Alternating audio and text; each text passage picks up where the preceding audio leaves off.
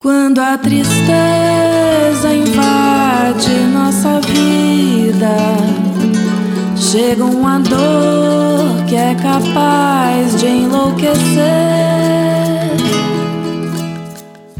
Andando pela periferia de São Paulo, conheci muita gente que está passando o maior sufoco por conta desse rastro de destruição que Bolsonaro vai deixando pelo Brasil. É o caso da dona de casa Joana Dalvina.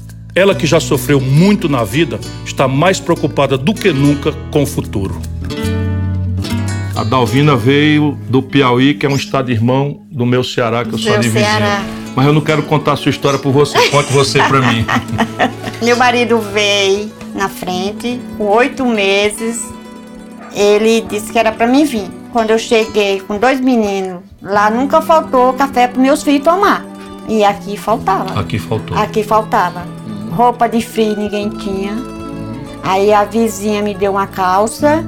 Eu só lavava essa calça quando tinha sol, para secar, porque eu não tinha outra coisa para me vestir. Aí Deus ajudou, aí foi a me orando, a me orando. E hoje, como é que estão as coisas? Não é aquela maravilha. Antigamente a gente comprava 3, 4 reais, agora a gente paga quase 10 reais na lata de óleo, né? O gás é 100, re- 90 conto, 100 reais. A conta, a conta é essa mesmo. É, E a água e a luz? Olha, a água a gente paga uns 40 tudo em reais. dia? Não, a luz não tá em dia, eu não vou mentir. Ou a gente como paga a luz, eu prefiro comer e deixar a luz pra lá. Uhum. Mas E ninguém botaram tá... o nome de vocês no SPC, essas coisas, não? Do, do meu marido, porque o nome da água e luz tá no nome dele. Hoje você tem medo da fome? Graças a Deus nunca faltou. O almoço ou a janta, graças a Deus, tem. Assim, agora entrar disso, de olhar para um canto e para outro e não ter nada para comer, eu tenho medo. Ora, se o Brasil é a maior agricultura do mundo, como é que falta comida no prato do povo?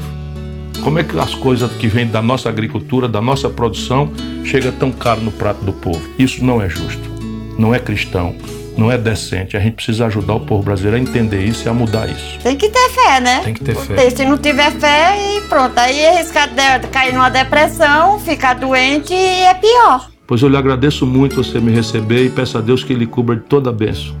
Você é uma mulher forte, valente e vencedora.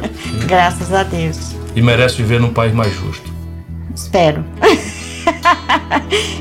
Mas a gente sabe que há uma esperança, que uma nova vida logo, logo vai nascer.